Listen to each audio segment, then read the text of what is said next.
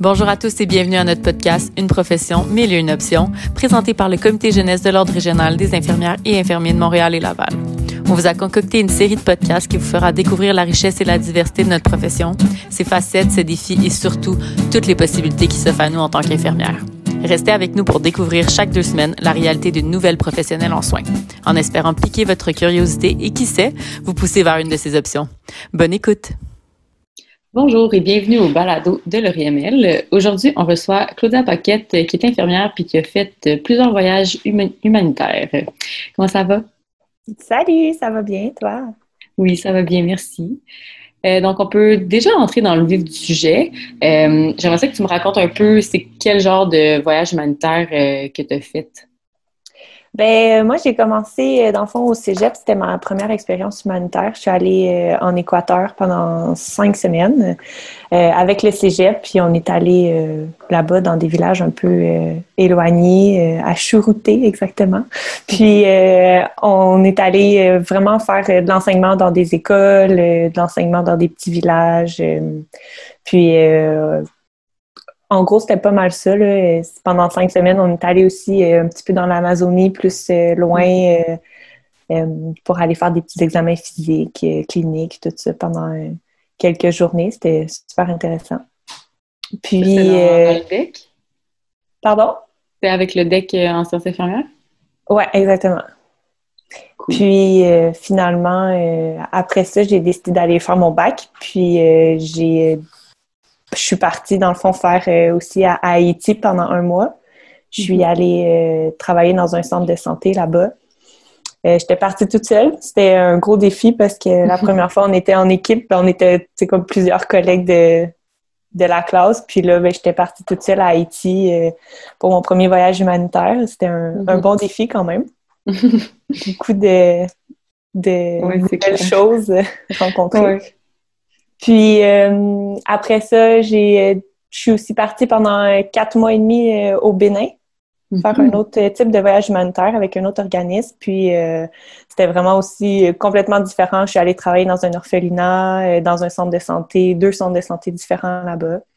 Puis finalement, je suis allée au Congo, Brazzaville, le petit Congo qu'on appelle. Puis mhm. dans le fond, j'étais partie pendant trois semaines là-bas faire de l'enseignement, sur la santé maternelle avec une physio euh, spécialisée en réadaptation périnéale, puis euh, une médecin qui fait des accouchements. Wow! Donc, on voit que c'est vraiment euh, des expériences toutes aussi variées. Là. Ouais. Puis, est-ce qu'il y aurait un des voyages que tu pourrais nous, nous parler, mettons, d'une journée typique? Qu'est-ce que tu faisais là-bas en tant qu'infirmière? Ben, je te dirais que même un peu dans chaque voyage, j'ai eu à faire ça. Euh, une journée, par exemple, typique où est-ce que je vais dans un centre de santé puis que je travaille euh, euh, là-bas. c'est toujours un peu la même chose, comment ça fonctionne. Là. On arrive. c'est sûr que les premières journées, c'est toujours un peu différent, là, beaucoup d'adaptation, puis d'apprendre à, à, voir comment les gens ils travaillent là-bas, puis à, à, comprendre leur rythme aussi, parce que il fait très chaud, puis ils n'ont pas le même beat que nous, là. Mm. On vite. Euh, c'est beaucoup plus au ralenti. Mm. Mais euh, d'une autre façon aussi, là, c'est très bien. Puis, euh, dans le fond, on arrive là-bas le matin, on commence souvent très tôt parce qu'il fait chaud rapidement. Mm-hmm. Donc, euh, on commençait très tôt à travailler. Puis, ce que je faisais souvent, ben, soit j'étais avec une sage-femme, soit j'étais avec les médecins. Puis, euh, à ce moment-là, euh, ben, on fait soit des évaluations de patients qui viennent pour des cliniques externes, comme, ou des cliniques mm-hmm. sans rendez-vous, par exemple. Puis, après ça, en, le matin, on passait les, les sans rendez-vous. Puis, en après-midi, c'était souvent des gens avec qui on redonnait des rendez-vous qui revenaient pour un suivi, pour une quelconque raison. Fait passait, je passais l'avant-midi euh, avec euh, le médecin euh, à faire des évaluations. puis c'est fun parce qu'on est avec eux, fait qu'on sort beaucoup de notre champ de pratique. On fait beaucoup mm-hmm. d'évaluations physiques, puis là, les médecins nous poussent un peu, ils nous challenge là-dedans. Puis c'est assez, assez intéressant. Puis ça nous permet de sortir de notre champ de pratique puis de voir d'autres choses qu'on n'est pas habitué de voir. Mm-hmm. Après ça, euh, aussi euh, faire des prescriptions avec eux selon les nouveaux médicaments que nous, on connaît pas parce que c'est les médicaments qui sont disponibles dans ces pays-là. Puis euh, sinon, on fait aussi, quand il y a des urgences, c'est sûr, on arrête tout parce qu'on était avec le seul médecin de la place. Fait quand il y a une urgence qui arrive, tu arrêtes tout, puis mm-hmm. là, hop, t'es un peu euh, changé, déboussolé à aller faire d'autres choses. Donc là, on part, et on va faire voir si qu'est-ce qui se passe avec les urgences. Puis sinon, en après-midi, quand on fait les suivis, ben c'est un peu la même chose aussi. Tu es avec le médecin. Puis quand on est plus avec les sages-femmes, à ce moment-là, ben on fait plus du suivi de maternelle, suivi de grossesse. Euh, puis, euh, c'est ça. C'est vraiment intéressant. C'est assez varié. Puis, on fait beaucoup d'enseignements, beaucoup, beaucoup, beaucoup, beaucoup d'enseignements, que ce soit avec le personnel ou avec les, euh, les gens, les, patients qui viennent. Mm-hmm. Fait que c'est quand même assez... c'est très communautaire, en fait. Ouais. Et tout ce que tu parles de du côté maternel, euh, de la maternité, euh, de l'enseignement, tout ça. les gens, ils, viennent vous voir pour les, leurs problèmes de la vie quotidienne, en fond. Oui, souvent, parce que c'est sûr c'est tout le temps des petits centres de santé un peu éloignés mm-hmm. dans des villages. Fait que c'est sûr quand il arrive des urgences à ce moment-là, ouais. Ben, comme un peu dans le trauma ou dans d'autres choses, mais, mm-hmm. mais mon corps c'est assez, euh, assez varié et différent, mais il y a toutes sortes de cas qui rentrent. C'est sûr qu'il y a beaucoup de maladies tropicales comme le palu, des choses comme ça qui mm-hmm. qu'on n'a pas vraiment ici, donc le paludisme. Mais sinon, euh, c'est ça, ça, devient beaucoup communautaire. Les gens viennent nous voir pour des plaies post-diabétiques, mm-hmm. pour des suivis de grossesse. Euh. Puis, dans est-ce qu'il y aurait il y a des prérequis qui sont nécessaires? Parce que là, tu sais, on parle de, maladies tropicales, clairement que euh, dans, les, écoles au Québec, c'est pas nécessairement ça la, priorité qu'on nous enseigne. Donc, euh, ça serait quoi les, types de prérequis? Euh, ben, c'est sûr qu'il y a plusieurs types de formations qui existent.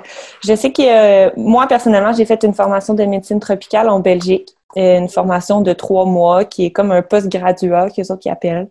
c'est une formation qui est demandée là, pour rentrer dans des grandes compagnies comme euh, Médecins sans frontières ou la mm-hmm. Croix-Rouge, souvent, eux autres, ils vont demander des prérequis comme ça. Euh, c'est aussi, euh, il y a aussi d'autres choses qui existent, là, un DESS à l'UCAT. Puis, il y a aussi un autre avec le cégep des Rivières-du-Loup, qui est un, un AEC de coopérant international. Donc, c'est toutes des petites formations, je pense, qui peuvent aider soit pour aller travailler dans le Nord ou pour aller travailler vraiment en médecine tropicale euh, dans des, avec des, des, organismes quelconques. Là. Puis, euh, je pense que ça, c'est plus côté euh, formation, c'est intéressant. Puis sinon, ben, je pense qu'il faut quand même être assez débrouillard aussi là, pour aller faire mm-hmm. ça. Il faut avoir une bonne capacité d'adaptation parce que les plans, ils changent assez régulièrement. c'est vraiment la chose qui marque le, l'humanitaire, je pense, là. Puis avoir une bonne ouverture d'esprit, puis avoir le goût de voyager, puis de découvrir des nouvelles cultures, parce que tout, fonctionne assez différemment d'ici, je vous dirais. Oui, non, ça c'est clairement, oui, j'avoue que l'adaptation, ça doit être un des, un des principaux défis. Là. Euh, mm-hmm. Ce serait quoi d'autres défis que tu aurais pu rencontrer? Euh, ben, c'est sûr, euh, et tout ce qui est bon changement de plan, que ce soit aussi même s'adapter à la chaleur quand on va faire l'humanitaire ou à s'adapter au grand froid quand on s'en va dans le mm-hmm. nord. C'est aussi euh, pas facile de vivre à 50 degrés. Là. On n'est pas habitué à ça. Puis euh, non, clairement. arrives les premières journées, tu es dans le décalage horaire, euh, t'as chaud, il fait 50 degrés, tu sais pas trop t'es où. Tu es comme tout mélangé. Là. C'est pas, c'est pas des journées qui sont tout le temps faciles non plus. Puis en gros aussi ils sont, ils sont pas stressés. Fait mm nous, ici, le système de santé, là, ça roule. Les choses avancent, les choses sont faites, puis plus vite c'est fait, mieux c'est. Là. Là-bas, ça fonctionne pas comme ça. c'est vraiment pas stressé, puis les gens avancent, ils vont faire leurs choses. Euh. Mm-hmm. Une chose à la fois. C'est ça, une chose à la fois. Puis si t'es en train de répondre à ton téléphone, t'es en train de répondre à ton téléphone. Puis la personne qui est dans le corps de porte, elle va attendre. Puis tu vas faire mm-hmm. tes choses une chose à la fois. Puis c'est ça, le multitasking... Euh, c'est plus quelque chose euh, d'ici, je pense. oui, je comprends. Euh, puis, ça serait quoi? Dans qu'est-ce qui t'a motivé? Parce que, tu sais, de ce que tu parles, c'est quand même, euh, ben, c'est un gros investissement. Tu as fait des longues périodes aussi, tu sais, c'était des cinq semaines, quatre mois au Bénin, toutes les formations qui, qui viennent avant. Toi, ça serait quoi ta, ta ou tes motivations qui t'ont poussé à y aller? Ben, je pense que le premier voyage en Équateur, il m'a vraiment donné comme la piqûre, ça m'a vraiment donné le goût de partir. Euh, d'en faire un, on dirait que ça m'a donné le goût. Euh, puis après ça, j'aime voyager, c'est sûr. Puis euh, je pense que j'ai j'aime pas beaucoup la routine aussi. Fait que le fait mm-hmm. de pas avoir le goût de me lever tous les, les matins pour aller travailler puis faire la même chose, ben le fait mm-hmm. de faire de l'humanitaire, c'est vraiment pas routinier. Donc ça permet de faire d'autres choses. Puis ça permet de combiner autant les voyages euh, que, la passion pour euh, le travail d'infirmière. Mm-hmm. Puis est-ce qu'il y a le côté aussi d'aller, oui, découvrir tout un, un, autre, euh, un autre monde quasiment, mais d'aller aider aussi les gens qui en ont pas plus besoin parce que les, patients ici ont besoin de nous aussi, mais d'une manière, manière différente. Oui, ben je, pense que je suis quelqu'un qui aime beaucoup aider les autres aussi. Donc, mm-hmm. d'aller donner un peu là-bas, puis d'aller faire de l'humanitaire là-bas, c'est, quelque chose qui est vraiment, euh, je sais pas comment dire, mais qui, vient me chercher, là, quelque chose que, que, j'adore vraiment faire. Puis à chaque fois que je reviens euh, de mes missions, j'ai toujours le goût de repartir pour aller euh, mm-hmm. là-bas, retourner aider, puis retourner vivre des nouvelles missions. C'est tout le temps, c'est tout le temps ça. C'est mm-hmm. qu'on a, accroché. Là. C'est dur de s'en sortir. mais quand tu, quand tu pars, c'est pour des périodes définies. Mais entre tes, entre tes voyages, tu fais quoi? est-ce que, est-ce que tu dois avoir un autre emploi? Euh, oui, c'est dur à jumeler avec euh, la vie euh, quotidienne de, de, du travail en hôpital. Donc, moi, ce que je fais, c'est je fais de l'agence aussi.